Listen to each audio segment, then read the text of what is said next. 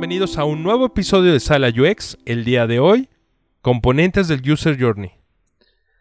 Bueno, vamos a continuar con los User Journeys. Si no han escuchado el primer episodio de los Journeys, se los recomendamos porque ahí es donde damos como un vistazo general a los Journeys y les explicamos el por qué son importantes o por qué tienen tanta importancia para nosotros. Entonces, antes de empezar a explicar a detalle estos componentes, quiero recordarlos este, muy por encimita. Al menos los componentes que en Sala UX creemos que son esenciales para la elaboración de cualquier journey. Entonces, vamos a tener el usuario, escenario y expectativas, las etapas, los touch points o puntos de contacto y los canales donde suceden, ya los vamos a explicar bien qué son estos. Este, tenemos las acciones, pensamientos y emociones del usuario a través de todo el journey. Y por último tenemos los hallazgos o descubrimientos que hagamos y oportunidades basadas en estos descubrimientos. Entonces, ¿nos puedes explicar un poquito, Goyo, de lo del Canvas? Sí, lo que sucede es que estos que está presentando Poncho, estos componentes, son los que consideramos que son los necesarios para poder construir un User Journey Map adecuado, porque como mencionábamos en la primera parte, no hay un canvas o un lienzo general para cualquier journey.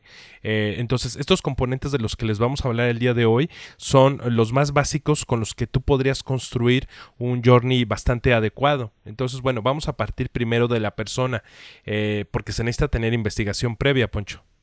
Así es, es muy importante que exista una investigación previa, algo que nos ayude a identificar a los usuarios o los grupos de usuarios que tenemos, sus necesidades, comportamientos, motivaciones y hasta los pain points. Si recuerdan, los pain points eran como los puntos de dolor que se le llaman, que es cuando los usuarios encuentran algún problema o tienen algo que afecta su experiencia. Entonces, algunos métodos que nos pueden servir para los journeys podrían ser, por ejemplo, entrevistas, estudios de campo, inmersiones contextuales, diarios de usuarios y análisis competitivos. Entonces, ya teniendo bien nuestro research, vamos a empezar a crear, por ejemplo, nuestra user persona, que es a la que vamos a poner aquí como usuario en este journey, que va a ser el protagonista de, de toda la experiencia. Si recuerdan, bueno, ustedes más bien deberían de saber que los usuarios no van a tener la misma experiencia siempre, sobre todo si son usuarios distintos.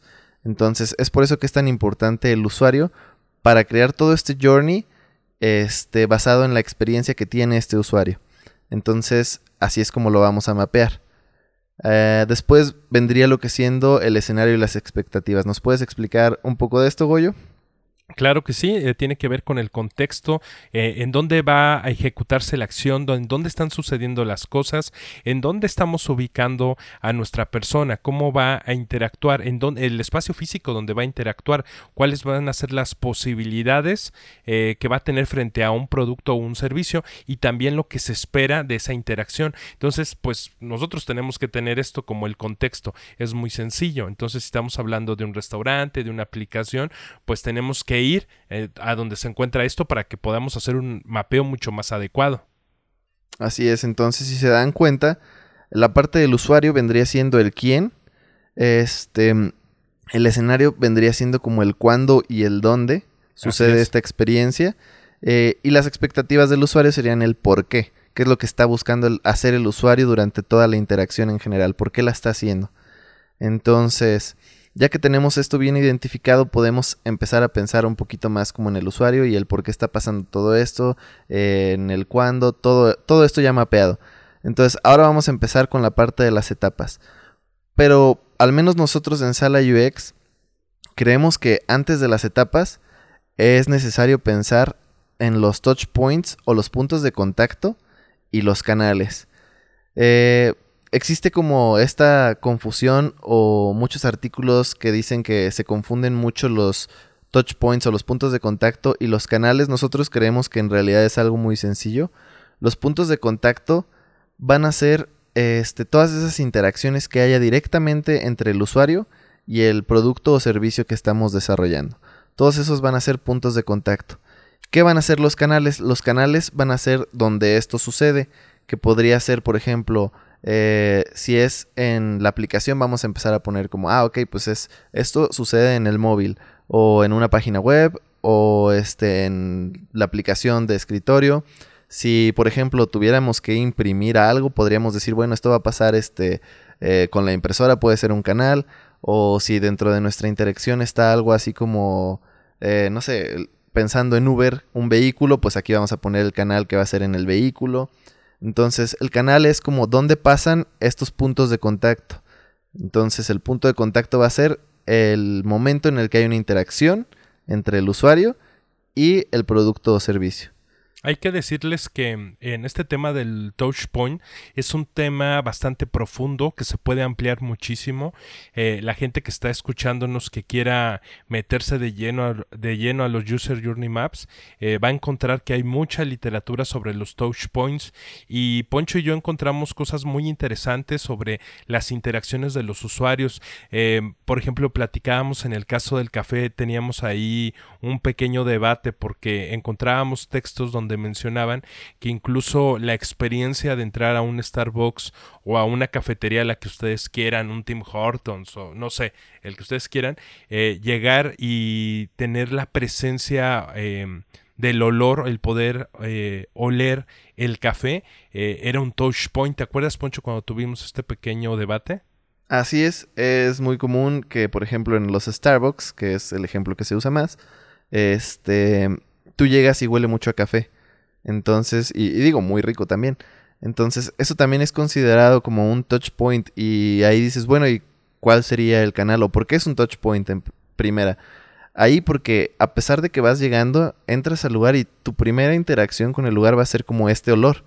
O sea, tal vez también sea visual y empieces a ver ciertas cosas. A lo mejor si fuera otro café y está todo tirado y desordenado o viejo o pues no sé, algo que no te gusta, tal vez también de la vista tienes como otra interacción solamente al llegar y verlo, pero hablando específicamente de esto de los olores a café en el Starbucks, esa sí cuenta como un punto de contacto o un touch point. ¿Y cuál sería el canal aquí, Goyo? Pues el canal es el espacio físico, la cafetería en la que nos eh, presentamos, a la que estamos acudiendo, y, pues es un canal, eh, la cafetería por sí misma, o sea, la construcción, la infraestructura. Entonces es interesante cómo podemos tener touch points y canales muy muy de la mano, pero no hay que confundirlos. Exactamente. Entonces, eh, pasábamos a esto porque nosotros creemos que antes de este, dividir en etapas o categorizar las etapas, es necesario o es, o más bien ayuda mucho a que tú ya hayas identificado todos estos puntos de contacto. Estos puntos de contacto no van a ser tan específicos como a este, el llenar este formulario y luego le da clic en el botón de seguir o de aceptar. No, estos ya pasarían a ser las acciones, que es lo que vamos a explicar ahorita después de esto, pero más bien los puntos de contacto son más genéricos, vendrían siendo como este, eh, no sé, llenar los datos de contacto. Este, no hablando en específico como llena el campo 1 y luego llena el campo 2, no sino, ah, ok, llena sus datos de contacto o llena los datos para el pago que van a ser, por ejemplo, toda la parte de eh, la tarjeta de crédito, a lo mejor si es un envío, la parte de a dónde se va a enviar, todo eso.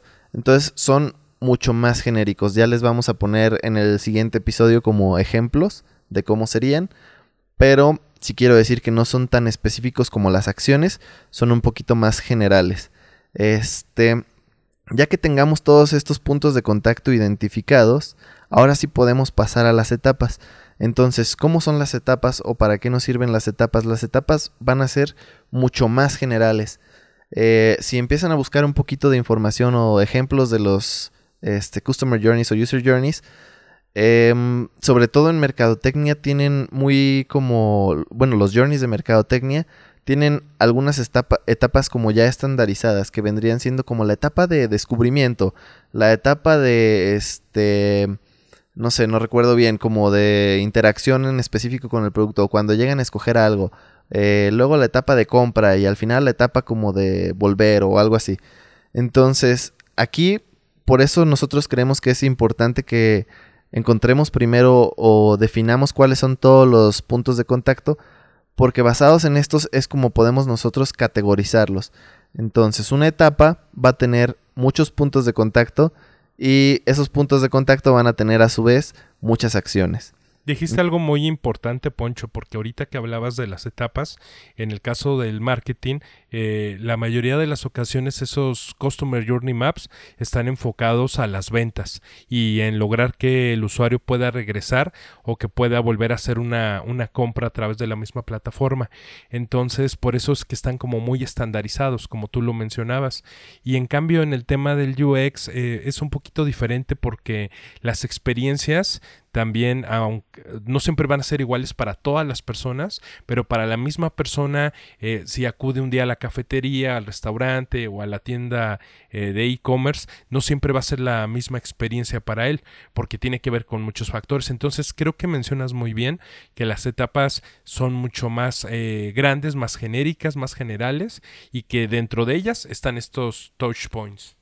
Así es, y digo, hago la aclaración de que, por ejemplo, en el área de marketing, pues están generalmente predefinidos. Claro, debe de haber muchos lugares que también categoricen las etapas este, personalizadas para cada proyecto. Pero creo yo que en el caso de los journeys de la parte de UX vienen siendo como más específicos y entonces es por eso que nosotros los vamos a nombrar. Este, sí podemos tener como ya algunos nombres, por ejemplo, basados en, en como categorías ya existentes como el descubrimiento, el engagement, todo eso, pero nosotros los vamos a separar o vamos a tener la línea del tiempo específica para nuestro producto. También, por ejemplo, en la parte de marketing, los customer journeys llegan a tener, como decías tú, es como están basados más como en la parte del usuario, desde que se va, hace la compra, todo, hasta que regresa, llegan a ser líneas del tiempo mucho más grandes, pueden durar días, semanas, meses, hasta años tal vez este, la parte del journey, ¿no? Tal vez involucra como la compra de un producto que a los seis meses de garantía, este, o, o va y lo cambia por otro nuevo, no sé, depende mucho. En el caso de los journeys de UX, los user journeys, van a ser líneas del tiempo más pequeñas generalmente. Digo, también puede haber líneas muy amplias dependiendo del producto o servicio, pero este, llegan a ser líneas del tiempo más pequeñas y más precisas.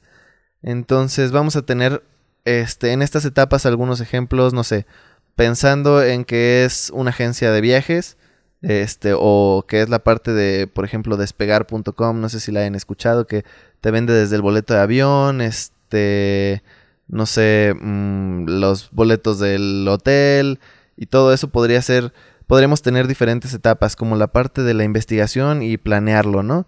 Que es cuando el usuario está pues, buscando en internet eh, encontrando los mejores precios, llega a esta página y es ahí la investigación y el plan. Luego viene la parte de comprar, luego la parte de reservar, luego la parte de después de reservar y tal vez antes del viaje.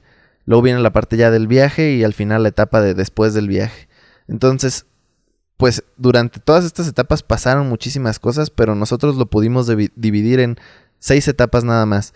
Durante estas seis etapas va a haber muchos touch points o puntos de contacto este, ya más específicos que podrían ser como, este, no sé, durante la parte de investigación y planear el viaje, puede ser como, ah, bueno, entra a la página y compara precios. Este, entonces ahí ya se empiezan a crear como bajo las etapas una línea poquito con más elementos que vienen siendo todos estos puntos de contacto.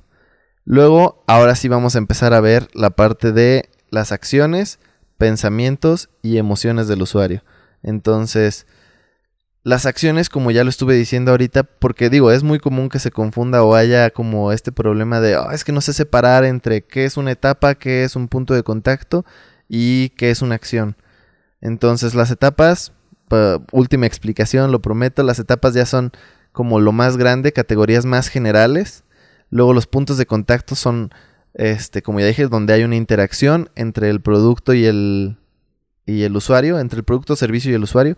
Y las acciones son como la parte más baja que es como ahora sí, cada acción que pasa. Hay muchas acciones también que no están relacionadas con el producto, no es una interacción, tal vez es como, ay, el usuario tiene que ir a tal lugar y hacer esta cosa, pero eso no es como tal con tu producto, eso es como una acción que está pasando dentro de todo el journey. Entonces ahí es donde vamos a poner todas estas acciones que está haciendo el usuario. Ahí vamos a determinar si son, por ejemplo, que se pueden repetir muchas veces o que es una línea directa o que tenemos cierto tiempo en específico para hacerlo y los canales en los que van a estar pasando estas. Este, por ejemplo, en la página web, como ya dije, este, o no sé, a través de otra persona, o una llamada telefónica, un correo, cuál va a ser el canal en el que están pasando, todas estas acciones que está haciendo el usuario. Y también junto con esto vamos a tener como los pensamientos que está teniendo el usuario a través de todo esto, a través de esas acciones, a través de estos pequeños, bueno, en general sería a través de la etapa y las emociones que está teniendo, si son emociones positivas o negativas. Y sabes que, Poncho, también es muy importante mencionar que estas acciones, el mindset y las emociones, hay que alinearlas con el journey. Es decir, tienes a la persona y estos tres elementos hay que buscar que compaginen. Es decir, lo que está esperando la persona de nuestro servicio y producto con lo que también espera el stakeholder que se logre para lograr una experiencia de usuario que sea la más óptima posible. Así es. Y bueno, como dices, la investigación es muy importante. Tal vez ustedes aquí piensen como, bueno, y esta información con lo que lo estamos llenando, esto que está pensando el usuario, las acciones que está teniendo y las emociones, ¿de dónde lo sacamos o cómo le hacemos? No, la cosa no es de que se trate de inventárselos. Ahora, esto puede pasar al inicio del desarrollo de un producto o servicio, donde pues tal vez no existe el producto y servicio, entonces ahí es donde nos basamos más o menos en el análisis competitivo o inmersiones contextuales este, con productos similares. El punto es investigar. Ya una vez que tenemos este producto o servicio creado, ahora sí vamos a dejarlo como correr, ya sea que sea el MVP o donde sea que se esté mapeando esta interacción. A lo mejor ya tiene como cierto tiempo desarrollado este producto y apenas vamos a hacer este el primer journey. Podría ser también un caso. Eh, entonces ustedes tienen que dejar como pasar todas estas oportunidades y ver cómo están reaccionando los usuarios antes de cambiarlo, antes de modificar este journey. Eh, es por eso que con la investigación van a poder ustedes llenar o deberían de poder ustedes llenar en su mayoría eh, todos estos campos o todos estos datos que lleva el journey. Entonces, como dices tú, hay que alinearlos a lo que está pasando, a lo que, a lo que obtuvimos en la investigación. Y ya que tenemos como que todo nuestro journey mapeado hasta ahorita con las emociones, cómo se están sintiendo, este, a lo mejor cierto touch point o algunas acciones están haciendo que el usuario se sienta incómodo, enojado, frustrado, tarda mucho, da muchos clics, algo puede pasar ahí. Nosotros ahí vamos a empezar a este, llenar la siguiente etapa o digo la siguiente parte del siguiente componente que van a ser los hallazgos o descubrimientos. Ahí vamos a decir, ah, bueno, pues nos dimos cuenta que está pasando esto, está pasando esto otro. Esto es a criterio del el diseñador o del equipo que esté trabajando, el workshop que se esté haciendo. Ustedes empiezan a decir, bueno, ok, entonces aquí están estos problemas. Encontramos estos problemas, este, o esto es lo que está pasando en general. Y después pasamos a la parte de oportunidades, ¿ok? ¿Qué oportunidades habría? Bueno, podríamos hacer esto, hacer esto otro. Ahora, para las oportunidades nosotros como diseñadores podemos tener muchísimas ideas, pero a lo mejor estas ideas no están como contempladas o no forman parte de la visión del negocio. Nosotros como diseñadores de UX tenemos que contemplar tanto al usuario como al negocio. Este, y hacer como algo que pues quede para los dos, ¿no? Que sea como un balance. Entonces, para la parte de las oportunidades no se trata solo de tirar ideas como, ah, bueno, podríamos hacer esto y aquello y aquello y dar mil ideas. No, también tenemos que contemplar aquí mucho a los stakeholders y que ellos ayuden a que con los descubrimientos que se hicieron podamos crear oportunidades las cuales podamos empezar a diseñar y después de esto probar. Es que ahí también nosotros eh, dijiste algo muy importante, que es estar en contacto con el stakeholder, porque muchas veces pensamos como de manera aislada en, ah, y ahora que hemos encontrado estos o que tenemos estos hallazgos o descubrimientos, eh, podríamos empezar a aplicar tal automatización o tales técnicas de mercadeo o, generar un nuevo proceso o modificar el proceso. Y a veces, si no tenemos en cuenta al stakeholder eh, o a todo el equipo involucrado, pues eh, no estamos conscientes, por ejemplo, de los recursos económicos con los que cuentan o como tú dices también con su filosofía o su misión. Entonces puede ser que nosotros hagamos propuestas que para nosotros son como muy interesantes, pero que no van alineadas con el negocio. Entonces tenemos que tener mucho cuidado, tenemos que conocer el contexto, que tenemos que conocer lo que el cliente en verdad quiere lograr y sobre todo, eh, creo que aquí una palabra crucial es los recursos económicos y también puede ser eh, en algunos casos los recursos humanos con los que cuente el proyecto para poder satisfacer estas necesidades. Como lo acabo de mencionar, podemos irnos tal vez a un a una idea, a un área de oportunidad donde queramos automatizar todo un proceso y pues ni va con su filosofía o no cuentan con los recursos. Entonces también tenemos que eh, ser muy empáticos ahí y recomponer y repensar todas las oportunidades. Entonces, creo que esa es una parte muy importante de lo que compone a un diseñador UX, la empatía y sobre todo saber trabajar con diferentes recursos, Poncho. Exacto, y también es muy importante que este journey se haga de preferencia eh, dentro de un workshop o trabajando en equipo con stakeholders y gente de otras áreas, este, así como diseñadores UX, y no solamente la parte de UX involucrada en, la creación de este journey. Em, pero bueno, creo que ya para terminar quiero hacer como una recapitulación. Quiero decir que, pues recuerden, es muy importante basar este journey en investigación no, no es como me lo invento a como creo que está pasando o como creo que vive el usuario y las emociones que creo que él tiene, porque pues al final de cuentas como diseñadores de UX eso es algo que nunca debemos de hacer. Todo lo tenemos que basar en investigación para poder este, diseñar de acuerdo a lo que está pasando en el usuario. Este, las partes de los componentes creo que son como muy sencillos, creo que se pudieron entender. Tal vez donde haya más confusión fue esto en la parte de las etapas, que son más generales y que son como categorías creadas por nosotros. Los puntos de contacto, que vienen siendo donde hay interacción, y las acciones, que ya son como más específicas de qué es lo que está haciendo el usuario durante toda esta etapa o durante todo este touch point o punto de contacto. Oye, Poncho, pues eh, dentro, perdón, de que te interrumpa, pues sería bueno compartirlos en las redes sociales y en Discord em, algunos ejemplos de, de mapas, ¿no? Claro, les vamos a compartir el ejemplo de algún mapa o algunos mapas que encontremos que sean fáciles para ustedes. Ahí también se van a dar cuenta que no hay mapas iguales, hay miles de mapas diferentes eh, hablando en la parte de diseño, de cómo está diseñado y qué componentes llevan. Vamos a buscar los que creamos que sean como más adecuados o los que mejores, los que más les puedan servir a ustedes, mejor dicho. Este, y se los vamos a poner en las redes sociales. Y como dices tú en el Discord, queremos recordarles que tenemos una comunidad que estamos creando junto con este, un amigo de Argentina que también tiene su podcast que se llama UXBS, UXBS, para que lo puedan buscar. Este, tenemos esta comunidad de diseño a la que nos gustaría que entraran y platicaran con nosotros. Si tienen algunas dudas de diseño, también que las puedan hacer. Este, o contestarles a otras personas que ya están publicando algunas de sus dudas. O en general solamente a platicar con gente relacionada con el diseño UX. Entonces también pueden pasarse por ahí y ahí van a encontrar también estos recursos. ¿Te acuerdas de las redes sociales, Poncho?